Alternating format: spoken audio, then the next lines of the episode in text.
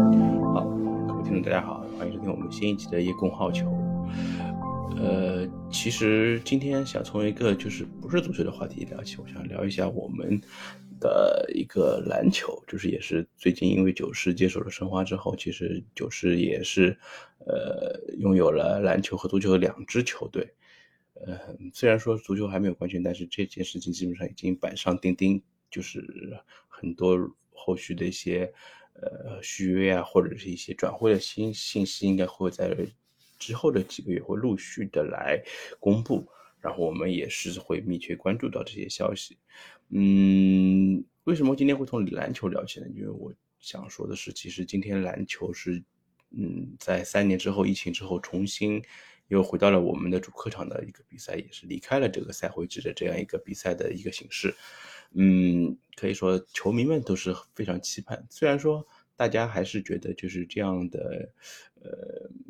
一个比赛，呃，不知道能够吸引多少球迷。但是球迷其实从去年的中超联赛可以看到，就是大家还是不管怎么样，还是能够比较有一些热切期盼的一个苗头在那里。呃，篮球也。也一样啊，因为而且对于上海球迷来说，虽然说大家的业余生活其实选择是非常的丰富，但是其实我们对于一些成绩比较出色的一些球队，尤其是在于篮球、足球这样两项比较受关注的运动项目来说，其实大家还是有一些趋之若鹜的感觉。今天其实从之前的票务的公布，包括我们可以看到其他像广东啊、像新疆啊、像这些。地方其实已经慢慢陆续公布了他们的主场，而我们的九世男篮也是将自己的主场从原生体育中心，也是从过去的鲁湾体育馆搬到原生体育中心之后，这今年是来到了东方体育中心，也是属于九世的自己一个所管辖的一个场地。呃，其实从无论从硬件设施啊，包括从一些场地条件来说，大家可以看到，其实包括从之前媒体铺出的一些信息来看，其实大家还是比较比较认真对待这件事情。其实从整体准备工作来说，还是有条不紊的进行当中。呃，上周五在嗯票务信息公布之后呢，其实大家还是比较踊跃，球迷。其实把这个事情也是作为一个比较热议的一个话题，也是希望能够在三月的三号，也是上上海九世男篮第一个主场的比赛中，能够呃赶到现场去为大家的主队在三年之后，就是再一次我在主场为大家，嗯，为为球队吧，为球队呐喊助威。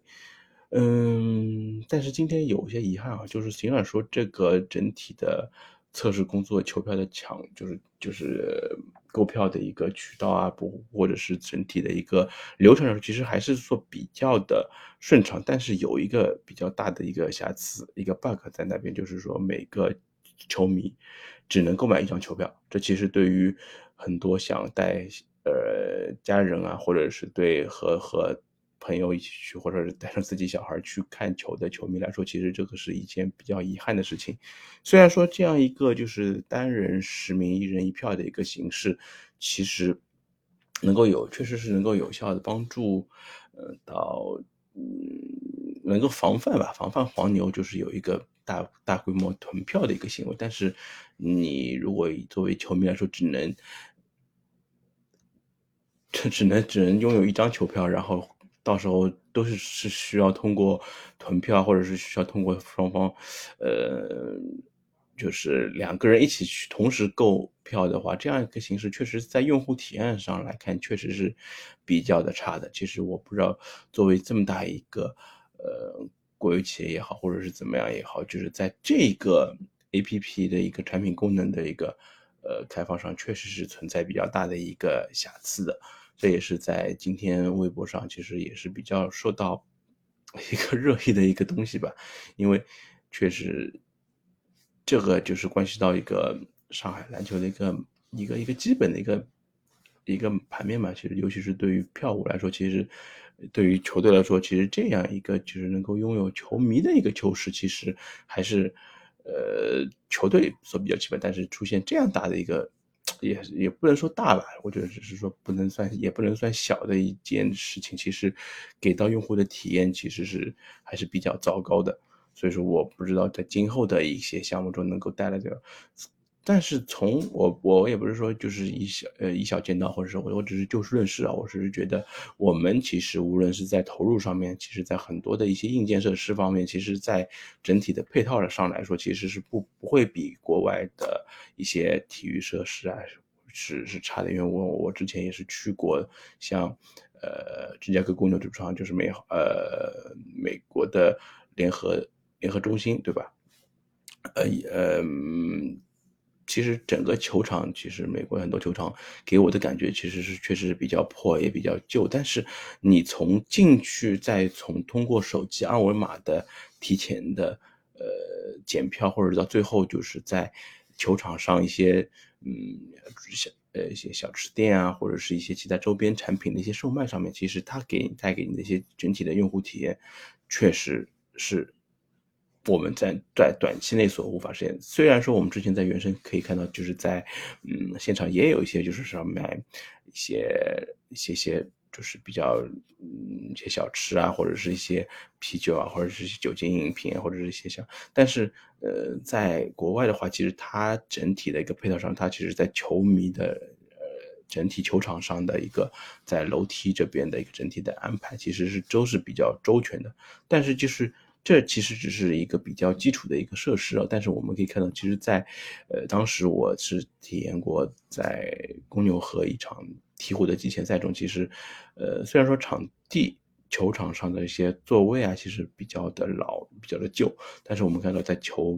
迷的一些互动体验上来说，其实确实是做的非常的到位的。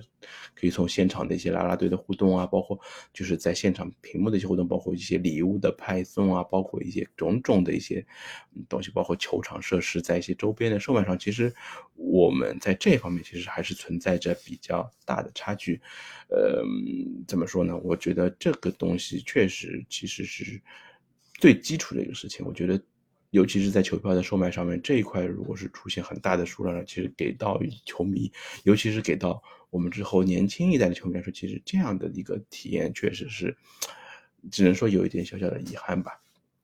我就是呃联想到我们其实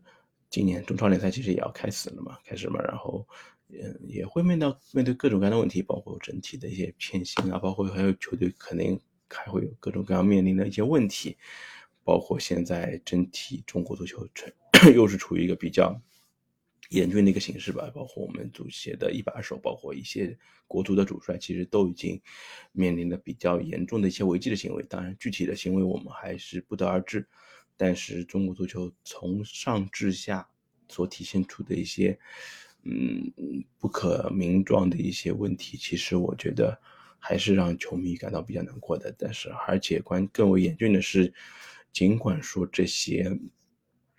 所谓的中国足球的罪人嘛，就是已经慢慢被协查或者被带走，但是，我我觉得很多球迷乐观的估计，觉得中国足球天亮了。但是我是觉得，整体的一个怎么说，一个毒瘤没有被彻底的清除干净的话，其实对于中国足球整体的影响还是会非常的大的。我，呃，从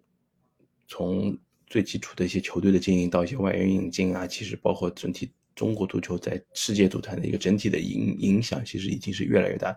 尤其是对比去年世界杯，日韩球队，包括哪怕是沙特啊、伊朗球队在呃世界杯上，亚洲球队在世界杯上的表现，我们已经是呈现一个全方位落后的一个状态。我不知道。这个谷底是能够沉多深？我们可以看到，就是我过去一直其实觉得，像程序员这样的一个老领导，其实还是具备一定的人格的魅力，但是也没想到最终也是被这趟这滩浑水给，嗯，给给反噬了吧？我觉得可以说就是像一滩毒液吧，就是毒液把整个一个环境全部给反噬。我不知道，呃，这些罪人之后怎么能够在。中国的一个足球史上能够留下自己的一个名字吧，以这样的一个形式留下自己的名字，我觉得也是留下了一史的一个臭名吧。臭名，嗯，怎么说呢？我今天就是从，呃，篮球这些个话题聊到了，就是我们在足球和篮球，包括现在这些，这在球迷基础上还是有一定优势的一个两个运动。其实，呃，我希望我们。从上至下还是要以一个尊重或者是敬，我不说以一个完全敬畏的一个状态去，呃，去去经营它或去管理它，但是我觉得更加是需要以一个敬畏的、尊敬的，能够能够以一个比较严肃的态度去去对待每一个，呃，可能出现的一些。环节也好，包括能出现的一些问题也好，我觉得当中处理好细节，包括处理好一些当中的这些问题，我觉得才是我们能够重新让足球也好，篮球也好，重新能够让球迷能够回到赛场，能够让所有的人去觉得这样这些运动还是一个处于呃有有有带有正能量的一些项目吧。我觉得这个其实能够觉得。包括参与到这些运动来说，是能是能够给带人一些尊重的。我觉得这才是我们未来就是篮球也好，足球也好，包括所有的运动项目也好，就是在未来的时间中所要去去去不断的去修炼的一些地方吧。我觉得这个其实从这些细节也好，其实从我觉得不光是硬件需要去。不断的完善，去去展现自己的一些整体的实力，我觉得更加的是需要去注意到，就是一些其中的一些细节，能够把握好当中所有的一些球迷，因为球迷才是，嗯，就是 能够能够对这项运动能够持续保持持续热爱的一个源泉吧。我觉得这个确实有做的不够的地方，但是我觉得我们应该是以一个尊重的态度去对待它。我觉得这。这个是需要我们去慢慢的去成长吧。我觉得真的是我们已经等了那么长时间，我们还是需要去慢慢的去琢磨、去去去想吧。当局者需要去考虑的这个问题，其实还是很多很多的，对吧？好，以上是我今天对于呃今天这件事情的一个整体的分享。我们也是希望下期再见。